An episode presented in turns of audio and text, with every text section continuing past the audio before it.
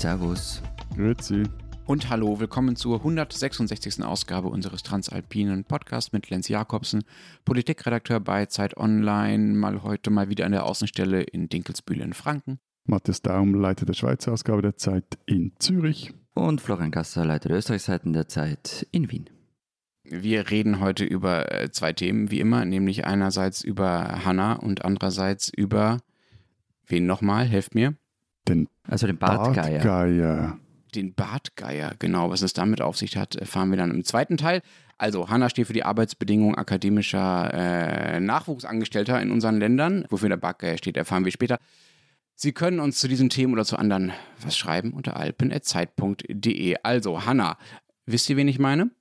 Äh, Ich kenne unzählige Hannas und einige davon hören, glaube ich, auch unseren Podcast. Es gibt irgendeinen Film mit so einer, was ist die, ein Jugendlicher oder ein Kind, das Hanna heißt und irgendwie äh, so eine Rächerfantasie hat, aber das meinst du vermutlich alles nicht. Wobei Rächerfantasie vielleicht? Hm? Ich bin, ja, ich bin in diese Debatte irgendwie zu spät eingestiegen. Ich weiß natürlich, worum es geht und ich kenne den Hashtag Ich bin Hanna, aber dadurch, dass ich, glaube ich, zwei Tage zu spät gekommen bin, habe ich das nicht mehr so ganz mitgekriegt, woher das gekommen ist.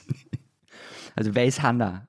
Dann helfe ich dir bei deiner Recherche. Hanna ist ursprünglich eine Figur aus einem Erklärvideo des äh, deutschen Bundesbildungsministeriums. Hanna arbeitet an ihrer Doktorarbeit in Biologie und hangelt sich da so von einem befristeten Vertrag zum anderen, wie es halt leider üblich ist an deutschen Unis. Und aller Wahrscheinlichkeit nach muss sie dann nach spätestens zwölf Jahren die Uni verlassen, außer sie hat es in der Zeit halt äh, zur Professorin geschafft, wovon es halt nicht allzu viele Stellen gibt in Deutschland, wie in übrigens allen Ländern eigentlich.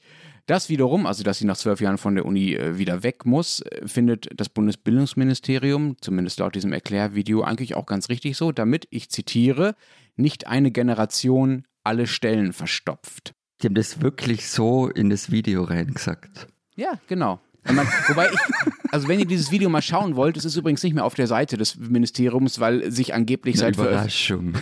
seit Veröffentlichung des Videos von 2019 am Sachstand so viel getan habe, was ehrlich gesagt nicht so ganz der Wahrheit entspricht. Aber bei YouTube gibt es das Video noch. Und wenn ihr das anschaut, dann werdet ihr merken, dass die Sprecherin selbst, die ja bestimmt von extern dafür gecastet wird, sowas machen ja normalerweise Agenturen, solche Videos, man kann ihr fast anhören, dass sie sich ein bisschen unwohl dabei fühlt, diesen Satz aufzusagen, der ihr wahrscheinlich vom Ministerium da reingeschrieben wurde. Jedenfalls dieser Satz mit der Generation, die da vermeintlich die Stellen verstopft an den Unis, äh, war dann äh, der Grund dafür, dass in Deutschland so richtig eine Protestwelle losgegangen ist, so vor drei, vier Wochen. Aber ich, ich finde ja, also nur schon, ich finde auch, kann man Stellen verstopfen?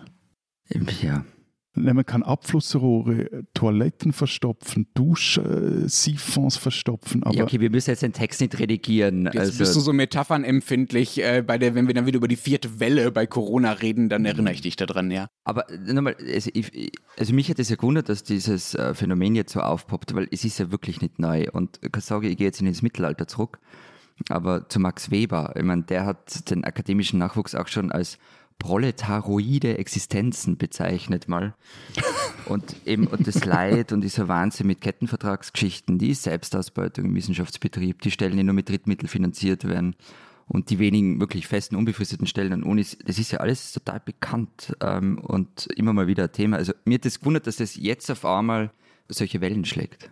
oder anders gefragt, Lenz, habt ihr in Deutschland jetzt Doktorandendemos? Ja, Corona-Pandemie, weißt du, geht nicht so einfach. Nein, im Ernst, also es gibt tatsächlich an manchen Unis äh, in den Fenstern so große Demoschriftzüge mit Ich bin Hanna, das ist ja der Hashtag dieser Kampagne.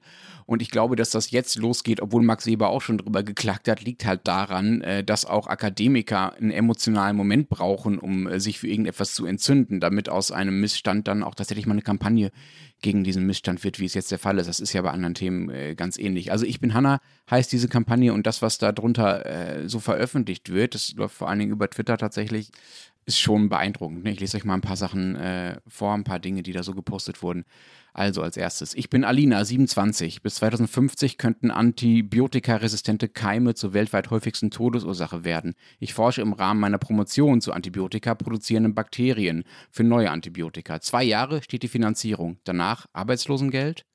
Oder ich bin Gordon, 38 Jahre alt, Psychologe und erforsche den Zusammenhang von Schlaf und Gedächtnis. Ich bin seit 2019 Eminöter Nachwuchsgruppenleiter. Das ist so eine ähm, Exzellenzinitiativen-Ding bei uns. Und somit von der DFG, das ist die Deutsche Forschungsgesellschaft, als exzellent gefördert. Dieses Jahr sind meine zwölf Jahre um und mein Wert ist laut BMBF, also Bundesbildungsministerium, erschöpft. Oder ich bin Marcel, 39, Politikwissenschaftler, promoviert, habilitiert. Ich forsche zur Stabilität von Demokratien und den Auswirkungen des Populismus. Ich habe über zwölf Jahre Erfahrung in der universitären Lehre. Das Bundesbildungsministerium ist froh, wenn es mich los ist. Ich bin Hanna. Okay, also das heißt, Alina Gordon und Marcel machen, was sie machen, ist wichtig und sie fühlen sich, Entschuldigung, irgendwie verarscht. Das nehme ich jetzt mit es sind halt vor allem, ähm, weil ja dann oft so getan wird, ja, okay, das sind diese Twitter-Leute und da schreiben halt ein paar, aber es sind halt echt keine Einzelfälle. Also ich könnte diesen Beispielen nur hunderte aus Österreich anfügen. Und äh, allein in meinem Freundeskreis habe ich, hab ich viele Leute, die jahrelang, eben so wie der, der zwölf Jahre an der Uni gearbeitet hat, die lang dort waren und irgendwann war klar, es war Ausschluss vorbei. Und dann du schauen, wo du bleibst. Also es sind wirklich keine Einzelfälle, das ist ein Massenphänomen an den Unis. Und es ist halt gewollt, ne? Das ist das Bemerkenswerte. Mhm. Du hast gesagt, das alles ist schon seit Jahren, seit Jahrzehnten so. Das stimmt. Es war immer schon so, gerade im deutschen Unisystem, dass es jenseits der Professoren, also der Lehrstühle, eigentlich kaum, ähm, äh, sagen wir mal, einen großen festen Stamm an Mitarbeitern gab. Aber das wurde nochmal verschärft. Seit 2007 gilt hier das ein Ding, das den schönen deutschen Namen trägt, Wissenschaftszeitvertragsgesetz. Und das schreibt groß gesagt. How German can you be? WIS Zeit VG abgekürzt. Auch nicht viel besser, diese Abkürzung. Und dieses Gesetz schreibt grob gesagt vor, dass Wissenschaftler an Unis und anderen Forschungseinrichtungen sechs Jahre Zeit für ihre Doktorarbeit haben und dann nochmal sechs Jahre weiter an der Uni arbeiten dürfen. Und vor allem, das ist auch noch ganz wichtig, dass in diesen Zeiträumen die Leute beliebig befristet werden dürfen. Im normalen Arbeitsrecht, zumindest in Deutschland, gilt, du darfst nur zwei Jahre sachgrundlos befristet werden. Danach musst du entfristet werden, damit du halt Sicherheit in deinem Arbeitsverhältnis hast. Das gilt für Akademiker, für Nachwuchsakademiker. Auch ein fieses Wort übrigens. Die Leute sind ja gar nicht mehr so jung. Gilt das nicht. Aber was geschieht dann? Du meinst nach den zwölf Jahren? Ja, ja danach, nach diesen zwölf Jahren müssen sie es halt zur Professorin bzw. zum Professor geschafft haben oder sie müssen halt einfach gehen. Sie können auch nicht an eine andere Uni wechseln oder so, ja, die sind einfach raus. Und das sorgt halt für brutalen Stress, für Versagens- und für Zukunftsängste, gerade weil diese Leute ja eben nicht mehr Nachwuchs sind, ne, sondern oft so Mitte, Ende 30 und vielleicht auch Familien haben, wenn sie sich das trotz ihrer prekären Umständen überhaupt getraut haben. Und es sorgt halt auch für eine krasse Zweiteilung an den Unis. Auf der einen Seite die Profs auf ihren meist lebenslangen Stellen und auf der anderen Seite das Fußvolk der anderen, die dann den Großteil ja übrigens auch der Lehre stemmen und sich dann so von Jahresvertrag zu Jahresvertrag hangeln. Und übrigens, es ist auch immer schlimmer geworden. Ich habe mal in die Statistik geguckt, es gibt eine tolle Studie dazu. Zwischen 1975 und 2019 ist die Zahl der Professorenstellen in Deutschland von 15.860 auf 27.251 gestiegen. Das heißt, es ist ungefähr eine Steigerung um, um 70 Prozent, ne? also noch, noch nicht mal eine Verdopplung, weit entfernt von einer Verdopplung. Und die Zahl der befristeten Stellen an Unis und vergleichbaren Institutionen ist in der gleichen Zeit explodiert von 49.680 auf 184.716. Das sind jetzt sehr viele Zahlen. Ich mache es euch einfach, das ist äh, eine Erhöhung um 270 Prozent, also mehr als eine Verdreifachung in der Zeit, wo sich die Professorenstellen nicht mehr verdoppelt haben. Aber also bevor jetzt uns alle Nicht-AkademikerInnen unter unseren Hörern und Hörern jetzt als, als Mittelbaulobbyisten abtun, trotzdem jetzt zwei Anmerkungen oder Fragen. Also es ist doch so, also wer sich auf eine akademische Karriere einlässt, der oder die, weiß doch um die Risiken, die ein solcher Entscheid mit sich bringt. Und, und zwar von Anfang an. Also das ist ja irgendwie ab dem ersten Tag an einer Uni, kapiert man ja, wie das System funktioniert und dass das extrem immer noch extrem hierarchisch ist und, und gegen oben auch sich sehr stark verdünnt, was die Jobs anbelangt. Und das heißt nicht, dass ich dieses System gut heiße. Schweiz ist da ganz ähnlich drauf wie, glaube ich, Österreich, Deutschland. Gegenteil, eben, ich, ich finde, äh, da geht viel Potenzial verloren, auch volkswirtschaftliche Potenzial verloren. Aber so diesen, also ich, ich mich etwas daran störe, ist so eine Art von so dieser, dieser Opferkult, weil ich finde, die, die, die Leute wissen ja auch, auf was sie sich einlassen. Das ist das eine. Und das andere, was du jetzt gesagt hast, dass die Sache immer schlimmer wird, da weiß ich nicht, ob das jetzt, oder andersrum gesagt, ich finde, das, das hängt auch vielleicht damit zusammen, dass wir in den vergangenen Jahren, Jahrzehnten einen krassen Hochschulbildungsboom erlebt haben. Also das heißt, zum einen sind das vielleicht jetzt auch einfach Wachstumsschmerzen, also wie bei jedem Boom. Oder, das ist also die andere Frage, die sich mir stellt, müssen wir zum anderen nicht halt auch mal generell diesen Hochschulbildungsboom hinterfragen. Geht vielleicht jetzt zu weit in dieser Sendung, aber ich glaube, die, die Sache ist einfach etwas äh, komplexer. Willst du anfangen, Florian? Oder? Ja, ja ich mag du. das Wort. Äh, ja, ja. Das, also ich mag das Wort Opferkult halt nicht in dem Zusammenhang und das Ähm, nur weil man weiß vielleicht, worauf man sich einlässt oder weil man die Risiken kennt, finde ich nicht, dass man dann sagt, nö, hast du gewusst, dass Arsch ist. Ähm, also finde ich jetzt ein bisschen, bisschen problematisch. Und das mit dem Boom, also auch die Zahlen, die Lenz jetzt vorher genannt hat, ähm, das hängt halt auch damit zusammen, dass sich Wissenschaft in den vergangenen Jahrzehnten stark verändert hat. Also und vor allem auch spezialisiert hat. Also vor 50, 60 Jahren war die Forschung halt noch nicht so krass ausdifferenziert wie heute. Ähm, und halt beschäftigst du dich als Wissenschaftler mit der kleinsten Verästelung von irgendwas in der Grundlagenforschung. Und wenn du jetzt eine Volluniversität bist und alles abdecken willst, dann brauchst du halt alles Personal dazu. Und das Personal ist dann größer, das sind dann mehr Leute als noch in den 70ern.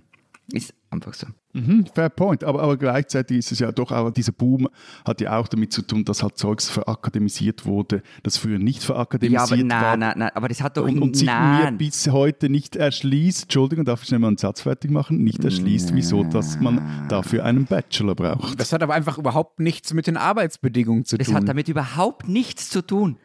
Null, also nur weil, nur weil jetzt irgendwelche Berufe äh, einen Bachelorabschluss kriegen, die vorher halt was weiß ich was gekriegt haben, hat das ja nichts damit zu tun, dass, dass an den Unis die Nachwuchsforscher, die wie Lenz richtig gesagt hat, äh, gar nicht mehr so Nachwuchsforscherinnen sind, sondern auch schon äh, Mitte, Ende 30 teilweise, dass die schlechter gestellt sind. Aber Entschuldigung, sehr wohl hat es damit zu tun, aber es heißt nicht, dass das richtig ist, aber es hat insofern damit zu tun, also wenn, wenn du äh, diesen Hochschulbildungsbereich so krass ausbaust, müsste man jetzt halt auch mal schauen, ist dieser Ausbau so äh, geschehen, dass wirklich auch anteilsmäßig immer, immer genug Geld vorhanden war, nicht nur für neue Gebäude zum Beispiel, sondern halt auch für nicht nur, nicht nur für Professoren und Professorinnen, sondern auch für diesen Mittelbau, die Ausbau des Mittelbaus. Also äh, das sind ja halt einfach also strukturelle Probleme, es sind, es sind wie gesagt auch Wachstumsschmerzen, aber also, glaub, also der Ausbau der, der, der deutschen Universitäten und äh, verbundener Forschungs- und äh, Hochschullehreinrichtungen in Deutschland liegt nicht daran, dass jetzt so langsam auch äh, sogenannte, früher mal sogenannte Kindergärtner äh, teilakademisiert werden und mit in diesen Bereich reinrutschen, äh, sondern das liegt daran, dass einfach die Studentenquote immer weiter gestiegen ist. Ja, also äh, die, es, es geht nicht darum, dass sich die, dass die Anzahl der Fächer explodiert ist oder der Bereich, der akademisiert wurde, sondern dass einfach immer mehr Deutsche zumindest, ich nehme an, das in euren Ländern äh, studieren, weil auch immer mehr Leute Abi machen. Das ist der Haupttrend, weswegen die Unis wachsen so. Und natürlich muss man sich dann politisch darüber Gedanken machen, ob man das Personal, das man für diesen Ausbau braucht, den man ja offenbar will, ob man das äh, nur über Leute stemmt, die in zwei Jahresverträgen hängen und dann irgendwann doch mal gefälligst in die Privatwirtschaft abwandern sollen, oder ob man dafür auch äh, den Stamm an Festangestellten ausbaut, indem man entweder mehr Professoren einstellt, als das der Fall ist, also mehr Lehrstühle Wobei, das hat Matthias gesagt, muss man, na, das muss jetzt ehrlicherweise Kaiser Lanze für Matthias brechen, das hat er genau gesagt. Also man braucht einfach mehr Geld für diese Stellen, damit das Verhältnis wieder Genau, passt. aber das liegt nicht daran, dass, dass mhm. Dinge, von denen Matthias glaubt, dass sie mit Universität nichts zu tun haben, plötzlich in Universitäten gelandet sind. Das war nur mein Gegenargument. Aber kommen wir zu dem zurück. Also mhm. Wachstumsschmerzen, jein, ja. Also dann ist das Geld falsch untergebracht, dann sind die Stellen falsch aufgebaut. Darauf können wir uns vielleicht einigen. Und das Interessante ist ja, das hatte ja auch einen Grund. Also es gab ja eine Phase äh, im deutschen Bildungssystem, so 70er, 80er, 90er Jahre, vielleicht auch noch, das wissen Leute, äh, die das miterlebt haben, besser als ich. Äh, das ist zumindest der Eindruck, den, den ich so hatte im Rückblick und was ich mir so angelesen habe, in der es ja durchaus ein Problem war, zumindest aus Sicht einiger, dass an deutschen Unis akademische Räte und andere Leute, die ja durchaus auf festen Stellen saßen, sagen wir mal, dafür gesorgt haben, dass das deutsche Unisystem nicht gerade besonders innovativ war, gerade was die Forschung anging. Und die Idee der Politik war halt, den Betrieb äh, flexibel zu halten. Das ist, wenn man diese blöde Formulierung mit dem Verstopfen mal abzieht, äh, was dran an dem Ziel, dass nicht alle, die gerade an den Unis anfangen zu arbeiten, da zum Beispiel eine Doktorarbeit schreiben, dann auch da bleiben. Das sind Bildungsanstalten unter anderem. Und die Politik hatte halt das Gefühl, dass die deutsche Forschung nicht innovativ genug ist, wenn diese Leute dann lebenslang auf diesen Stellen sitzen. Eben, das vergisst man ja oft. Äh, ich finde, das haben wir jetzt davor nicht, oft nicht darauf hingewiesen, finde ich, das ist ja das Interessante an Unis, sie sind ja beides, Forschungs- und Bildungseinrichtungen. Also wegen Forschungseinrichtungen oder so, wegen diesem ich, ich muss dann gehen, da finde ich einfach noch ein, ein weiterer Punkt auch, dass es ja auch so ist, dass es ja auch außerhalb von staatlichen Unis oder Hochschulen auch Forschungsstellen gibt. Also in der Pharma, in irgendwelchen äh, anderen Konzernen, in, auch in kleineren Unternehmen. Ja, äh, aber es ist ja nicht so, dass das der einzige Ort ist, wo ich als Ingenieurin oder als Risk Management studierter Mathematiker mhm. coole Arbeit leisten kann. Wobei es schon ein genau. Unterschied, ob du, ob du Grundlagenforschung machen willst Danke. oder ob du eben angewandte Forschung machen willst. Gut, aber, aber, aber auch immer noch ist, also Grundlagenforschung ist dann immer noch relativ wenig und ich weiß jetzt nicht die Beispiele, also Antibiotikaforschung kann man auch in Pharmaunternehmen machen, äh, Schlaf und Gedächtnis Das sieht in, Sozi in Sozialwissenschaften, also, Gesellschaftswissenschaften natürlich schon ganz anders aus. Ne? Also da kannst du in Pharmaunternehmen nicht so viel mit anfangen und es gibt ja durchaus, sagen wir mal, eigentlich den politischen Willen, sich solche Dinge auch zu leisten, also zu verstehen, wie beispielsweise soziologisch eine Gesellschaft funktioniert und das äh, dafür ist, sind Unis schon die geeigneteren Orte als, äh, äh, sagen wir, Meinungsforschungsinstitute, ja. Also, das, äh, da, ich finde, da macht es ein bisschen einfach zu sagen, ja, die finden halt auch außerhalb Jobs, wo sie das machen können, was sie da machen wollen. Äh, ich finde schon, dass das, was an Unis passiert, auch einen Eigenwert hat. Das sage ich ja über, überhaupt nicht, nein, aber sorry, also ich werde da jetzt irgendwie so in die Ecke gestellt, weil ich gleichzeitig, nein, seid, seid ihr irgendwie so, so auf einem Lobby-Trip und irgendwie äh, hinterfragt das Zeug halt nicht richtig. Und nochmals, also ganz, ich finde das System, das habe ich aber ganz am Anfang gesagt, das System, wie es jetzt ist, ist nicht gut, weil das, das ist wie in einem dieser äh, elenden äh, Beratungsunternehmen, das ist so dieses äh, up or out. Also entweder steigst du auf oder musst du raus. Und das ist das große Problem. Und ich glaube, darüber müssen wir jetzt mal sprechen. Und nicht, ich finde einfach, es hat so etwas äh, auch Weinerliches. Ich, ich mache irgendwie jetzt eine Arbeit und kann die nachher nicht mehr machen. Doch, man kann auch gewisse Forschungsdinge auch an anderen Orten machen, etc. Aber das ist ja nicht das Problem. Das Problem ist, dass das System nicht funktioniert, wie es jetzt ist. Und daran muss man was rütteln. Und da sollten wir jetzt auch über das sprechen. Genau. Also natürlich, und da würde ich auch nochmal recht geben, natürlich ist es so Leute, die sich äh, für eine, die sich, die es wagen, das Risiko einzugehen, eine akademische Karriere anzustreben, die wissen um dieses Risiko und sie können mit diesem Risiko auch umgehen. Darum geht es diesen Leuten auch nicht. So verstehe ich zumindest, ich bin Hanna nicht. Die wissen, dass sie schlechte Jobschancen haben, dass nicht jeder, der, Uni, der an der Uni anfängt, auch da bleiben kann. Aber das heißt nicht, dass man in einen Jahresverträgen hängen muss und dass es so eine krasse Spaltung geben muss, dieses Up-or-Out, was du beschrieben hast. Also wahrscheinlich sind wir uns da gar nicht so uneinig, äh, wie, wie es jetzt in den letzten Minuten klang. Und das Irre daran ist ja auch, dass die Länder, an denen man sich orientiert hat bei diesen Reformen und bei denen man sich überhaupt ja sehr stark orientiert, mindestens seit der Bologna-Reform, was äh, Wissenschaftspolitik in Deutschland zumindest angeht, nämlich die USA und Großbritannien, dass die viel mehr feste Stellen an den Unis haben als Deutschland. Und dass selbst die OECD ja, also der, äh, der, ein Club der Industrieländer letztlich, ja, davor mittlerweile warnt, dass die Arbeitsbedingungen der Wissenschaft in Deutschland eher zu prekär wären. Vielen anderen Ländern übrigens auch und dass das eher schädlich ist, weil diese Unsicherheit den Leuten eben nicht dabei hilft, gute Arbeit zu leisten, sondern ihnen eher schadet dabei.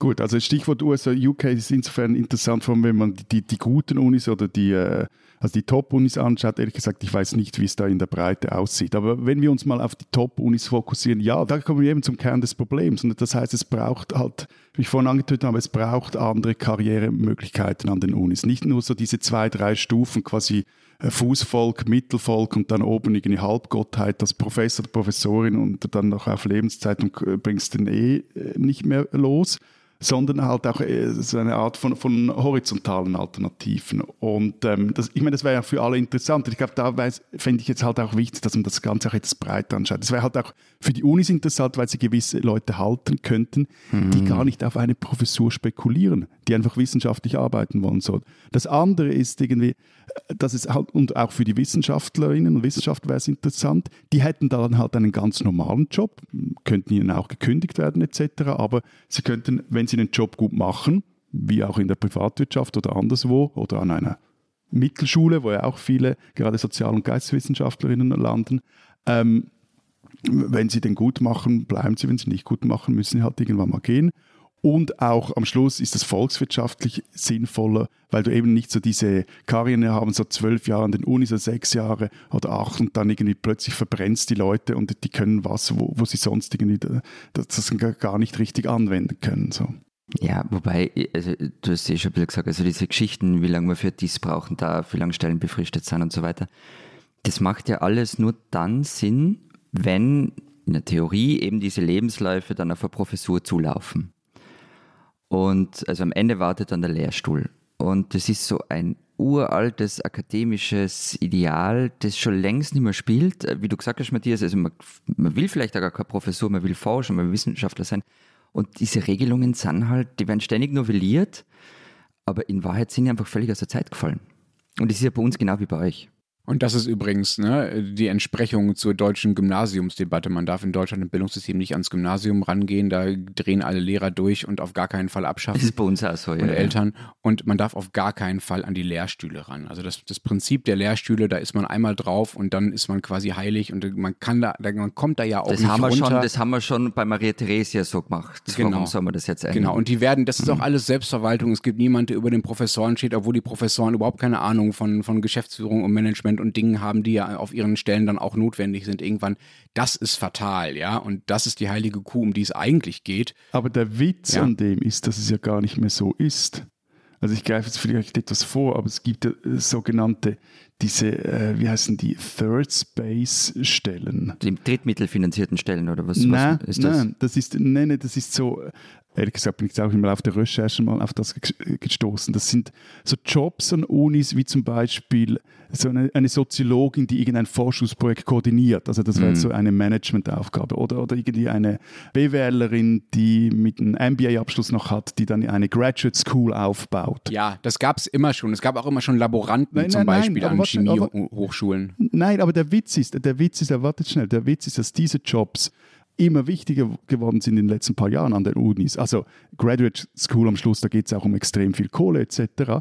Aber die haben wie intern, also Unibetrieb intern, hat noch nicht dies- diesen Stellenwert, wenn er als Minderwertigkeit betrachtet. Also das ist auch absurd. Es gibt diese Jobs und jetzt, und das ist zumindest eine Idee, die in der, in der Schweiz äh, rumgeistert, geht es darum, diese Jobs auch quasi äh, Akademikerkarrierenmäßig aufzuwerten und eben so eine, ein anderes System, nicht nur, nicht nur dieses Up or Out, sondern so ein, da gibt es ein kompliziertes Flussdiagramm, wie denn das aussehen soll, dass man eben so eigentlich drei verschiedene Arten von Karrieren anstreben kann an einer Uni oder einer Hochschule und die dann auch untereinander wieder durchgängig sind. Die einen Teile sind dann befristete Stellen, vor allem wenn es dann richtig zack Professur gehen soll und die anderen, wo es eben dann eher so auf eine obere Mittelbaustelle oder so eine Third Space Stelle geht, da sind, ist man dann schneller auch unbefristet, weil das halt am Schluss dann relativ normale Jobs halt an einer Uni sind. Mhm. Man muss fairerweise auch sagen, ein paar Dinge wurden auch in Deutschland, sagen wir mal, in die Richtung geändert, dass äh, was möglich ist, um es mal blöd zu sagen, zwischen Doktorand und Professor. Also es gibt Juniorprofessuren mittlerweile, es gibt diese Tenure-Tracks-Geschichten, also wo man quasi auf eine Spur gesetzt wird, um dann irgendwann äh, Professor werden zu können, um es mal so, so zu formulieren. Trotzdem, in meiner Logik sind die immer noch äh, diesem alten System äh, des heiligen Lehrstuhls äh, äh, verhaftet, das Florian schon angesprochen hat. Aber ich habe jetzt so lange von Deutschland erzählt und ihr habt mir im Prinzip durch eure Debatten, äh, durch eure Beiträge so zugestimmt, dass das bei euch ähnlich zu sein scheint. Ist es denn tatsächlich auch formal ähnlich, Florian? Ich habe gehört, bei euch sind es sogar nicht nur zwölf Jahre wie bei uns, die man an der Uni bleiben darf, ohne Professor zu sein, äh, sondern sogar nur acht Jahre, ja? Mhm, nach acht Jahren Schluss, ja. Und bei uns geht es halt zurück auf, auf die 90er und die frühen Nullerjahre. Also die, die, die ganz großen Veränderungen sind kommen mit dem Universitätsorganisationsgesetz UOG 93 und dem Universitätsgesetz 2002 und da wurden halt staatliche Hochschulen ähm, eigentlich zu unternehmerischen Hochschulen. Also sie haben viel mehr damit beginnen müssen, selber Geld aufzustellen und es begann ja dieser Kettenvertragswahnsinn halt. Und das führt halt zu den Schieflagen. Also äh, das, was ich vorher gesagt habe. Und das finde ich aber wirklich relevant. Also was macht man mit Menschen, die sagen wir bis Mitte 30, Anfang 40 an der Uni arbeiten, extrem spezialisiert sind und dann plötzlich ohne Job dastehen. Ähm, also eben, es ist in Österreich genau wie in Deutschland äh, ein ziemlich riskantes Spiel, auf diese Karriere zu setzen. Und neben, neben der Prekarisierung wird aber gleichzeitig erwartet, ähm, dass du internationale Erfahrung hast, auf Konferenzen ein- und ausgehst, mal da, mal dort studiert hast. Und da kommen wir nämlich zum nächsten Punkt. Wer kann sich denn das alles leisten? Also da sind wir dann wieder bei der sozialen Durchmischung ähm, des, des wissenschaftlichen Personals. Und natürlich gehen auf die Art und Weise halt äh, viele gute Wissenschaftlerinnen und Wissenschaftler verloren. Die wandern ab oder machen etwas völlig anderes. Wobei ich jetzt trotzdem nochmals sagen muss, dass auch eine gute Forschung, die in einem Labor von Roche oder der Entwicklungsabteilung von Sulzer, dem Risk Management, der Swiss Ja. Re arbeitet, die ist ja nicht verloren. Aber es stimmt, aber du- die, aber, nur, nur schnell, also die, die na, macht na, na, etwas und im besten Fall macht sie sogar etwas Sinnvolles. Das stimmt, aber du redest jetzt immer von äh, Wissenschaftsbereichen, ähm, wo du dann Beispiele dafür hast, wo es in der Privatwirtschaft einen Markt dafür gibt. Aber das gibt es halt bei vielen Sachen nicht. Also bei vielen Sachen in der Grundlagenforschung, gerade in Geisteswissenschaften, da ist es so, die sind an der Uni und dort wird diese Forschung betrieben. Und mit Abwandern habe ich übrigens in dem Fall gar nicht gemeint, ähm, eben, dass sie in die Privatwirtschaft wechseln. Das wäre jetzt nicht so tragisch, wenn das geht. Sondern in, in dem Fall meine ich wirklich einen Brain Drain. Ähm, also die wandern halt aus. Die gehen dann, weiß ich nicht, in die Schweiz an der Uni. Welcome. Welcome. Aber Lenz, jetzt haben wir noch gar nicht drüber geredet. Es gibt jetzt bei euch diese, ähm, diese Demos, diese Plakate in den Fenstern und so weiter, aber gibt es eigentlich eine Reaktion der Politik drauf? Also wird irgendwie gesagt, ja, wir machen jetzt alles besser, alles wird gut? Ja, haha, jetzt kommt das eigentliche Highlight. Also. Nachdem das Ganze mit Hanna losging, geht es jetzt mit Anja weiter. Man äh, verzeihe mir kurz dieses Geduze. Anja Karliczek ist ja die Bundesbildungsministerin hier. Die, sagen wir mal, eh ein. SPD, oder? Ähm, CDU ist die, äh, die eh einen, CDU, sagen wir mal, okay. zweifelhaften Ruf hat äh, in der deutschen Forschungs- und Bildungslandschaft. Die hat jedenfalls darauf reagiert, indem sie in einer Bundestagsdebatte, die es zum Thema tatsächlich schon gab, so vor anderthalb Wochen ungefähr, auf Nachfrage eines grünen Abgeordneten, äh, der gesagt hat, sie sollte doch zumindest mal rausfinden, wie groß denn das Problem überhaupt sei, bevor sie es so abtue, hat also Frau Karliczek gesagt, man könne gerade das Problem gar nicht genau evaluieren, weil, Zitat, wenn in den Hochschulen überhaupt gar nichts im Moment stattfindet. ja, das in einer Zeit, in der natürlich an den Hochschulen alles Mögliche stattfand. Also Twitter war danach voll von äh, Uni-Mitarbeitern, die gesagt haben, ah, okay, dann sage ich meinen Studenten mal, sie können, äh, können das Seminar lassen, müssen ihre Arbeit nicht schreiben, ihre Doktorarbeit auch nicht und ihre Bachelorarbeit auch nicht. Also völliges Missverständnis davon, wie eigentlich Unis so funktionieren bei Frau Karliczek. Und dann hat sie in einem äh, weiteren Interview äh, zum Thema gesagt, die soll, Leute sollten zu einer, ich zitiere wieder, realistischeren Einschätzung kommen, indem sie auch mehr darauf achten, wie andere sie sehen, zum Beispiel ihre Doktorväter. Das haben halt äh, viele verstanden so als, äh, ihr haltet euch für so gut, seid es aber gar nicht. Also da gibt es ein ganz merkwürdiges Verständnis von Seiten der Bundesbildungsministerin, dass das Problem offenbar eher, sagen wir mal, die Selbstüberschätzung äh, der Nachwuchsakademiker, ne, so nennt sie sie ja auch, äh, sei und nicht äh, irgendwas mit dem ähm, Bildungssystem und den Arbeitsbedingungen dort zu tun habe. Okay, okay. Wer da grantig wird, den kann ich verstehen. Echt. Ich wollte gerade sagen, also bei, bei allen meinen Appellen zur Differenzierung und auch irgendwie zum Schauen, was da eigentlich, äh, wo das Problem wirklich steckt, aber wenn ich mir jetzt das als Doktorandin so an oder Doktorand hätte anhören müssen, ich glaube, da würde ich auch auf die Barrikaden steigen. Also so in dem Sinn, wenn Frau Postdoc will, steht die ganze Uni still. Venceremos. Diesen Österreicher sollten Sie kennen. Georg Biron ist Journalist, Autor und auch bekannt als Experte für das Leben und Werk von Helmut Qualtinger. Er war aber auch ein enger Freund von Udo Brocksch. Brocksch, das war das Enfant terrible im Wien der 70er und 80er. Reich ist er worden als Designer von Brillengestellen. Bekannt ist er worden als Besitzer der KUK Hofzuckerbäckerei Demel. Dort gründete er den Club 45er Seilschaft für vorwiegend sozialdemokratische Politiker.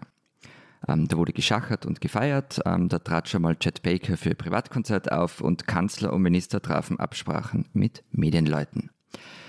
Brocksch war fast so eine Art Rockstar. Er ist mit einem Panzer durch die Wiener Innenstadt gefahren, veranstaltete Kriegsspiele, war für seine Frauengeschichten berüchtigt und gründete zum Beispiel den Verein der senkrecht Begrabenen, der Tote in Plastikröhren einschweißen und senkrecht in die Erde stellen wollte, um die Plastikindustrie anzukurbeln.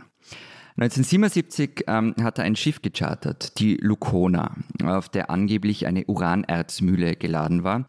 Versicherungswert 212 Millionen Schilling, sind 15,4 Millionen Euro, nicht inflationsbereinigt. Das Schiff sank nach einer Explosion im Indischen Ozean und sechs Menschen sind dabei gestorben. Rasch ist der Verdacht aufgekommen, dass in Wahrheit nur Schrott geladen war. Es wurde viele Jahre ermittelt. Ende der 80er ist Brocksch nach Manila geflüchtet, hat sich das Gesicht umoperieren lassen, damit er nicht mehr erkannt wird und wurde trotzdem schlussendlich verhaftet und 1992 wegen sechsfachem Mord verurteilt. 2001 starb er im Gefängnis. Georg Biron hat damals, das war, der war Anfang 20, als er Brocksch kennengelernt hat, hat lange Zeit versucht, die Unschuld von Brocksch zu beweisen, hat ihn sogar in Manila besucht, langes Interview mit ihm geführt und Brocksch hat ihm da versucht, seine Sicht der Dinge zu erzählen.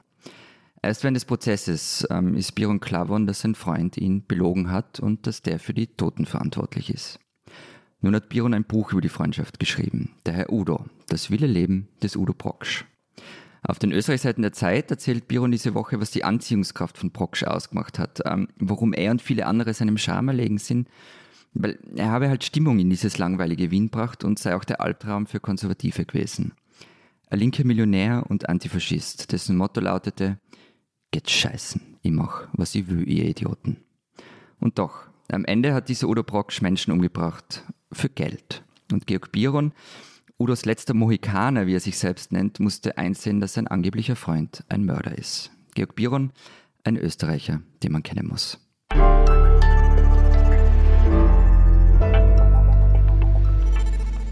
Unser zweites Thema. Ihr wollt mir was vom Geier erzählen, ja?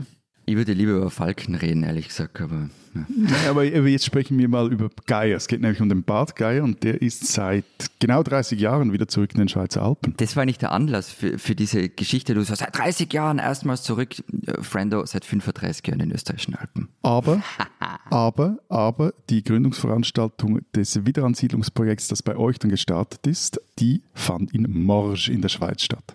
Ja, okay, die Fete war halt dort, aber die Sache ist bei uns passiert. Bevor ihr euch jetzt dafür feiert, dass ihr ein Tier zurückgeholt habt und äh, euch um die Jahrestage streitet, erzählt doch erstmal, warum war der Geier denn überhaupt verschwunden, auf den ihr jetzt so stolz seid?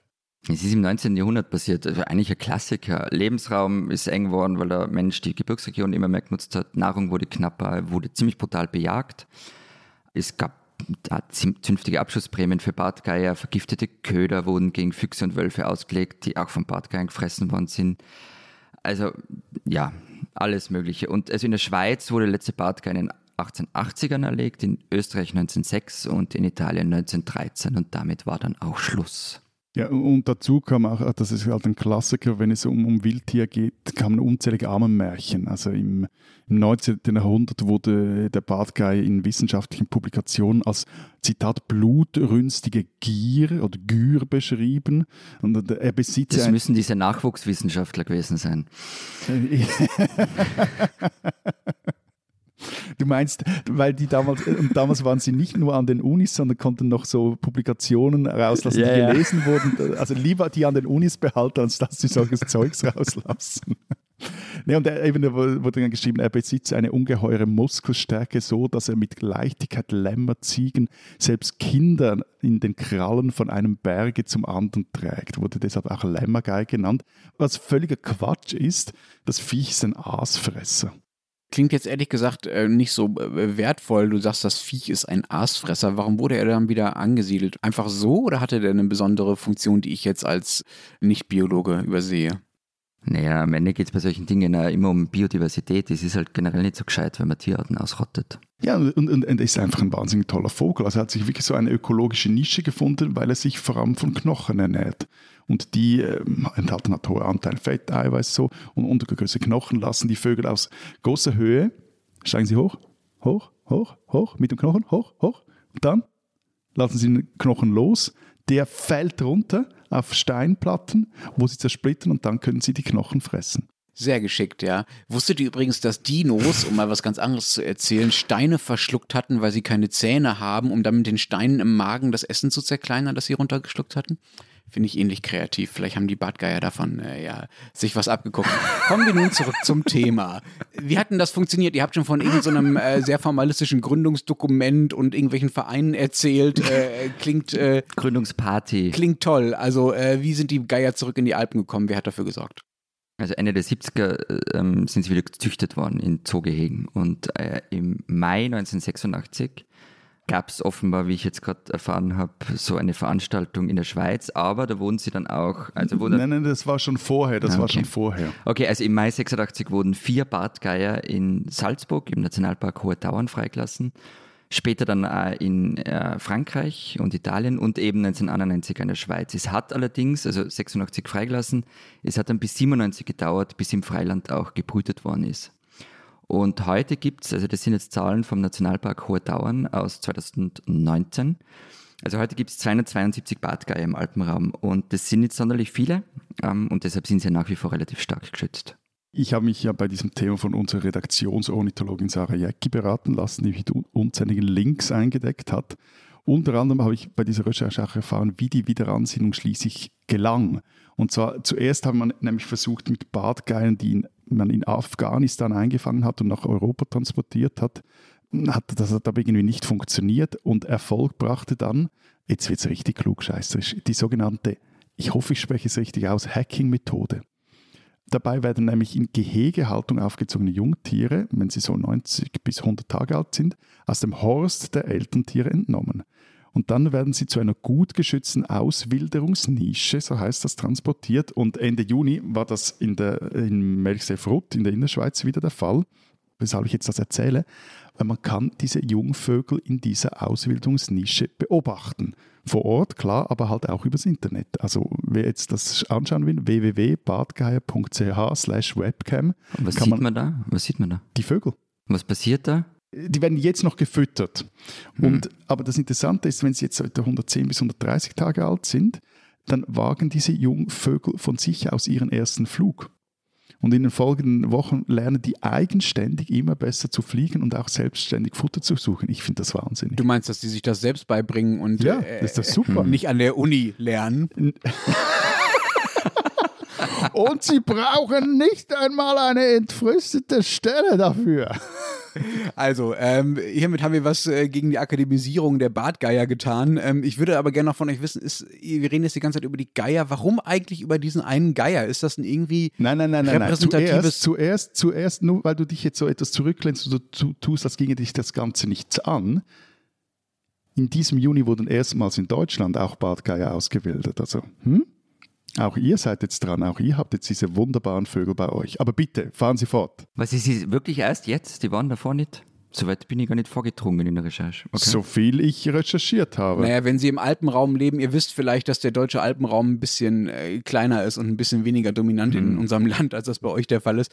Ist denn dieser Bartgeier ein repräsentatives Beispiel? Also ist das ein Beispiel dafür, dass äh, zumindest bestimmte Art von äh, Wildtieren erfolgreich wieder angesiedelt wurden? Oder täuscht da dieser, dieser eine Erfolg nicht darüber hinweg, dass viel mehr Arten eigentlich verschwinden, als äh, neue bzw. alte äh, dann wieder dazukommen? Ja, da täuscht nichts über nichts hinweg. Das, ähm, natürlich verschwinden viele Arten. Ähm, man, aber man versucht halt auch mittlerweile einige wieder zurückzubringen. Also da gibt es viele Beispiele. Ein Waldrapp, Waldrapp zum Beispiel war auch ausgerottet. Auch übrigens ein, ein großartiger Vogel. So stylmäßig finde ich den. Also. Okay, aber nachher kommen wir jetzt einmal ähm, auf die Erde zurück. Der Luchs ist auch wieder zurück. Ähm, wobei zum Beispiel beim Luchs das Problem ist, dass es relativ wenig davon gibt und ähm, dass eine genetische Verarmung droht, ähm, wenn nicht bald mehr ausgesiedelt werden. Beim Luchs ist interessant, der wurde in der Schweiz nur deshalb ausgesiedelt, weil die Jäger in der Innerschweiz wieder Hirsche in den Wäldern freilassen wollten, worauf die Waldbesitzer in der Innerschweiz sagten, okay, können wir machen, aber nur, wenn man auch deren natürliche Feinde wieder hier leben lässt. Dann hat dann der Bundesrat entschieden, das war glaube ich in den 70er Jahren, doch, das machen wir so. Sonst nämlich war die Furcht der Waldbesitzer beißen die Hirsche die jungen Bäume tot.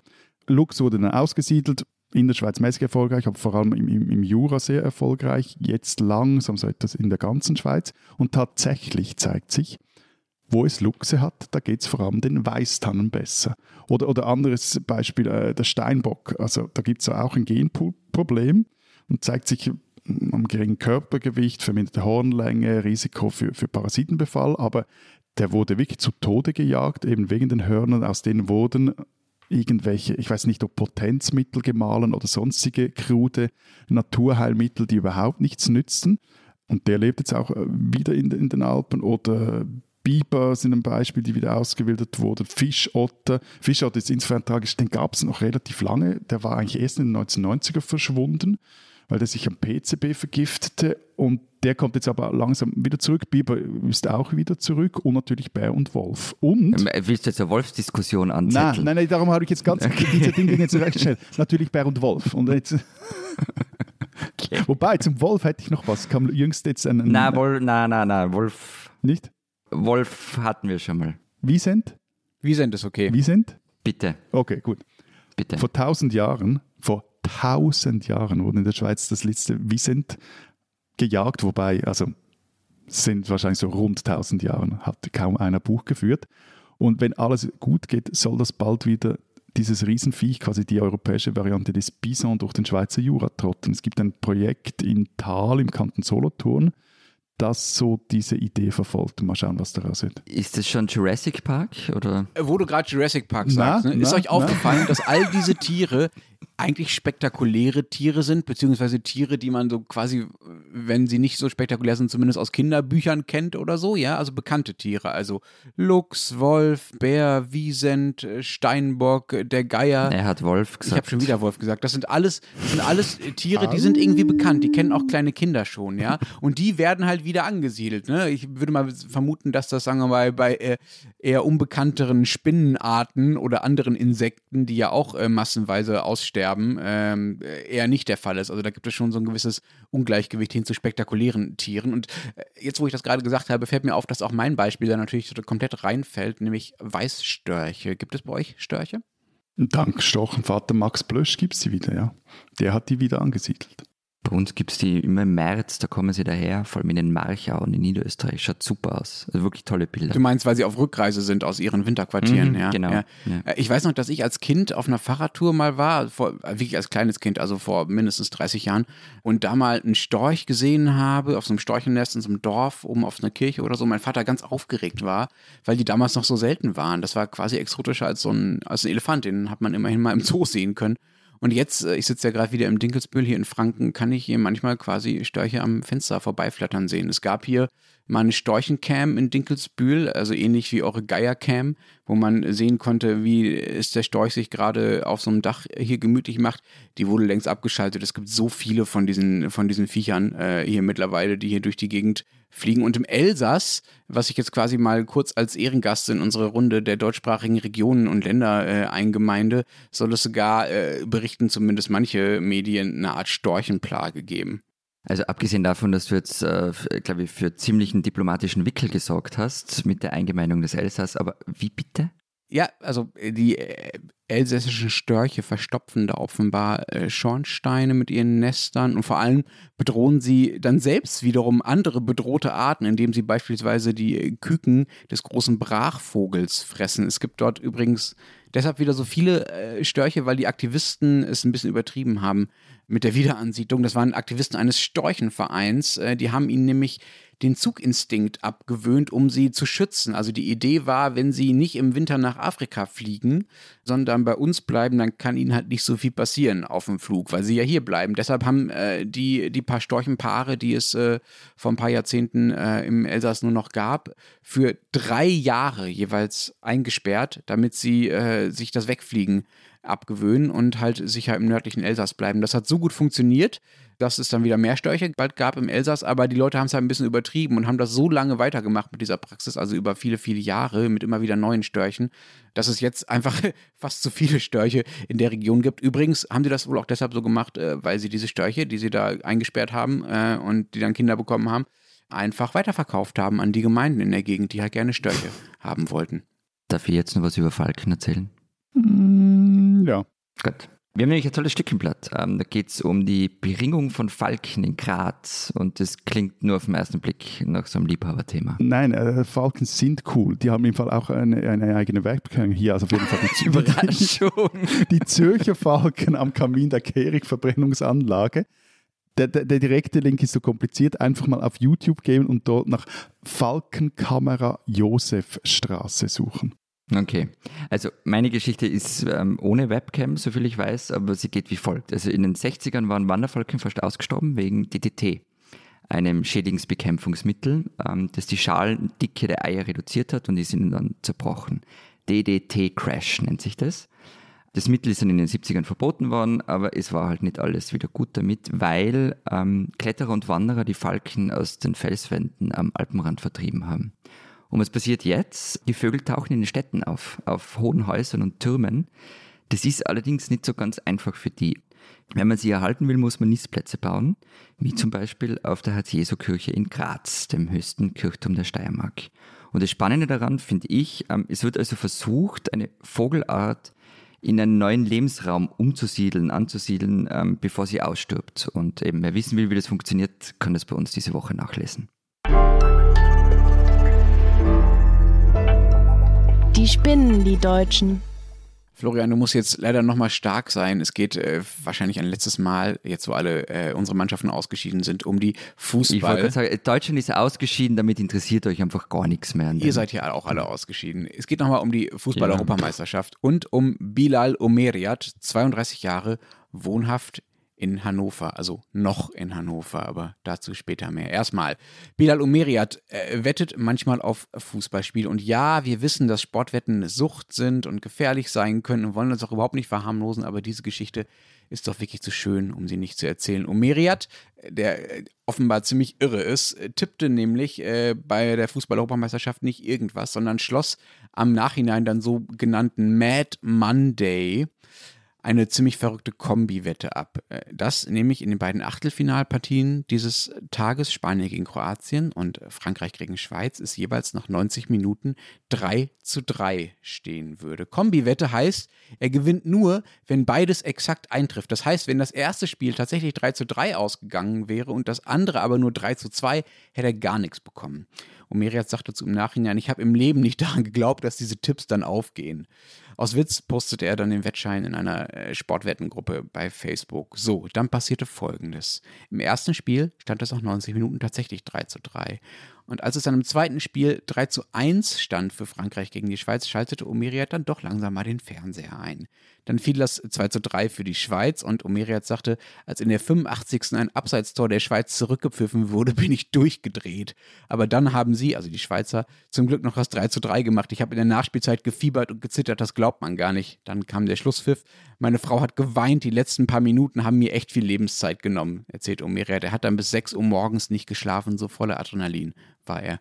Sein Wettschein war bis dahin schon tausende Male geteilt worden und er war eine, eine kleine Berühmtheit. Omeriat hatte übrigens nur zwei Euro eingesetzt auf diese Wette, aber weil sein Tipp so irre unwahrscheinlich war, hat er am Ende die spektakuläre Summe von 42.750 Euro gewonnen. Er hat übrigens gezittert am nächsten Tag noch acht Stunden, bis das Geld vom Wettanbieter tatsächlich auf seinem Konto war. Bis hierhin spinnt er übrigens nur wegen seines äh, etwas verrückten Tipps, aber jetzt ratet mal, was er mit diesem Gewinn von immerhin 42.750 Euro gemacht hat oder zumindest was er damit vorhat. Eine Reise in die Schweiz leistet er sich. Ja, da wäre es ja nach drei Tagen wieder los, das Geld. Nein, er bezahlt damit seinen Umzug und zwar nicht nach Monte Carlo, dafür reicht es ja nämlich doch nicht. Nein, er bezahlt seinen Umzug ins, das gefällt mir als Sohn des Ruhrpots besonders gut, ins schöne Gelsenkirchen.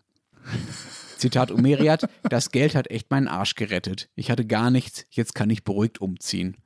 Und mit dem Sportwetten macht er Schluss. Ich, Zitat, ich höre jetzt auf mit dem Wetten, ich spiele nie wieder. Bilal Omeriat, ein Deutscher, der erst ein bisschen gesponnen und dann das Beste und Vernünftigste daraus gemacht hat.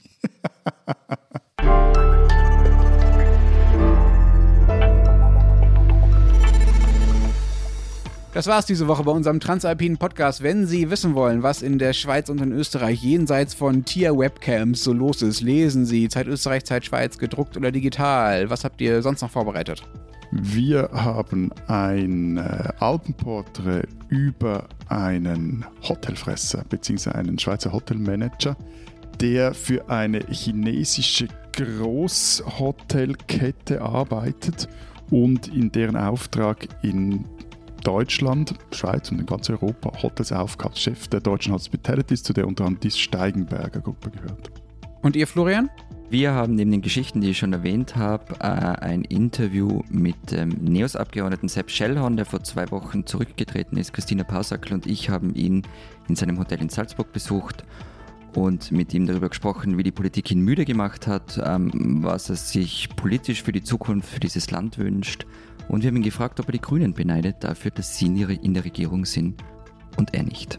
Und wir haben auch noch etwas, das habe ich vorhin vergessen, ein, ein Stück von äh, Manuel Menrath, einem Historiker der Uni Luzern. Und zwar geht es da um ein richtig düsteres Kapitel der Schweizer Geschichte. Und zwar, dass Schweizer Katholiken oder, oder Klöster mit involviert waren in diese schrecklichen Geschichten, die jetzt aus Kanada publik werden von diesen, Schulen, bei denen indigene Kinder ihren Eltern entrissen wurden und teilweise umgebracht wurden, starben, misshandelt wurden etc.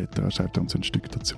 Wenn Sie wissen wollen, was in Deutschland los ist, lesen Sie natürlich den Rest der gedruckten Zeit und Zeit online. Und ich äh, erspare mir noch eine Welle wütender äh, Dino-Fan-Mails, äh, die mich darauf hinweisen, dass natürlich Dinosaurier Zähne haben. Tyrannosaurus Rex so lang wie mein Arm und so weiter. Weiß ich alles. Ich meinte natürlich in meinem Vergleich vorhin äh, nur ein paar äh, randständige äh, Pflanzenfresser, die sich das mit den Steinen zerkleinern. Jetzt haben wir wirklich noch alle Nebensächlichkeiten in diesem Podcast zum Ende hin untergebracht.